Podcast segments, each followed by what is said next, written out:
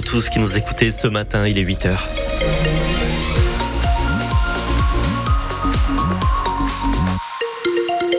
Et les nuages sont nombreux ce jeudi. On retrouve même quelques petites averses si vous situez du côté de Thiers. Des températures environ autour des 5-6 degrés. On fait le point complet, bien sûr, sur votre météo, juste après le journal. Les informations de ce 8h vous sont présentées par Juliette Michneau. Quand certains se préparent à faire la fête pour marquer la fin d'année, Juliette, d'autres vont d'abord courir. Pour la fameuse corrida de la Saint-Sylvestre à Clermont ce soir, tradition qui remonte à 1973, c'est la plus ancienne course clermontoise, inspirée de la première lancée au Brésil en 1925 dans les rues de Sao Paulo. Bah oui, corrida c'est course en portugais. Et s'il y a deux boucles de 5 km à courir, ça reste un événement assez décalé, hein, Valentin Barthévian. Oui, et même si plusieurs coureurs recherchent la performance sportive, c'est surtout l'ambiance festive de la course qui prime sur le reste puisque chaque année, les participants sont de plus en plus nombreux à venir déguiser.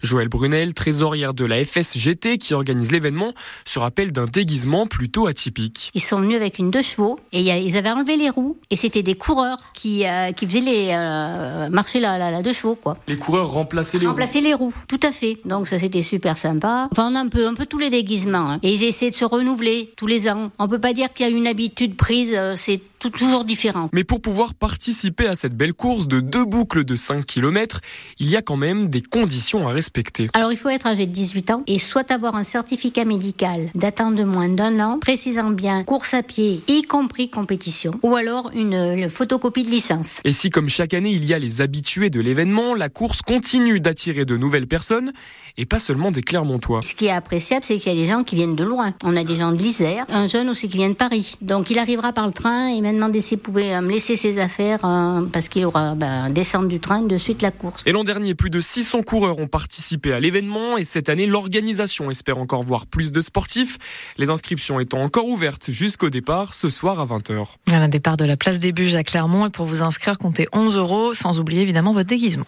Une grève à l'aéroport de Clermont aujourd'hui. À l'appel de la CGT qui dénonce un manque de personnel et demande aussi des augmentations de salaire. Le premier vol du jour à destination de Paris n'a pas décollé. Les grévistes doivent se rassembler ce matin devant l'aérogare.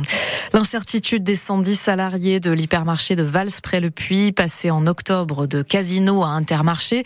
Ils vont encore changer d'enseigne. C'est l'autorité de la concurrence qui demande à Intermarché de revendre pour éviter une situation de quasi-monopole dans un rayon de 30 minutes en voiture. Circuler en Europe sans visa, payer en euros, partir en échange Erasmus. Ben voilà des choses qui font partie de notre quotidien d'Européens qui se sont concrétisées sous le mandat de Jacques Delors pendant dix ans, président de la Commission européenne.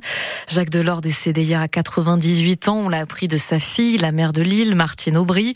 Un inépuisable artisan de notre Europe, salue le président Macron. Il aura marqué l'Europe, il continuera de l'inspirer, écrit sur les réseaux le maire socialiste de Clermont, Olivier Bianchi.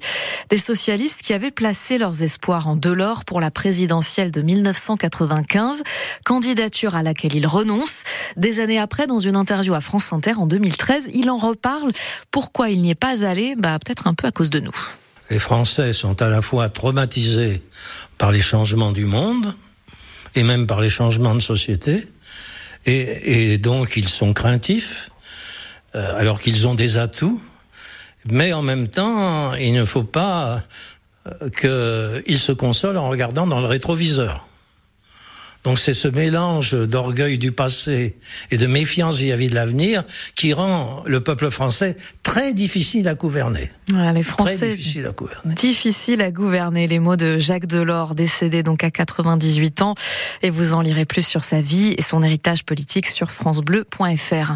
On l'a appris hier, l'agrément de l'association de lutte contre la corruption Anticor n'a pas été renouvelé. Un agrément qui lui permettait de se porter partie civile pour intervenir dans des dossiers de corruption présumée. On pense à de très grosses procédures, hein, comme l'attribution du mondial de foot au Qatar, mais aussi près de chez nous, l'affaire qui a mené le maire de Moulins jusqu'à un procès pour des soupçons de prise illégale d'intérêt, nous raconte Isabelle Filatov, elle est la référente d'Anticor dans l'Allier. Et là, Anticor n'a pas eu besoin de se porter partie civile puisque le procureur s'est saisi de ce signalement, a, diligenté une enquête et a fait comparaître euh, donc euh, Monsieur Périssol devant un tribunal euh, assez récemment. Et donc l'affaire est aux mains de juges indépendants et le procureur n'a pas fait barrage si le citoyen ou l'association n'agit pas, eh bien, ces affaires-là ne vont pas attirer l'attention nécessairement euh, de la justice et les citoyens doivent par conséquent euh, euh, soutenir ces associations de lutte contre la corruption qui font un travail très utile. Dans cette affaire qui concerne le maire de Moulins, le jugement est attendu en, février. L'association Anticor, elle en arrive à se demander si avec cet agrément non renouvelé, le gouvernement ne, cherche pas à compliquer ses actions. Elle a notamment reçu le soutien de la députée socialiste du Puy-de-Dôme, Christine Pires-Beaune. Le stade Pierre Coulon, véritablement en feu hier soir. Oui, à Vichy, hein, 3000 personnes survoltées pour le dernier match des basketteurs de la Jave en 2023. Année qui se termine par une victoire 79 à 67 contre Denain. Et voilà les Vichy soit bien installé à la deuxième place de Pro B. Et puis c'est la reprise au Clermont Foot aujourd'hui. Après dix jours de vacances, entraînement à 15h30 en vue du déplacement à Metz le 5 janvier. Ce sera pour les 32e de finale de Coupe de France.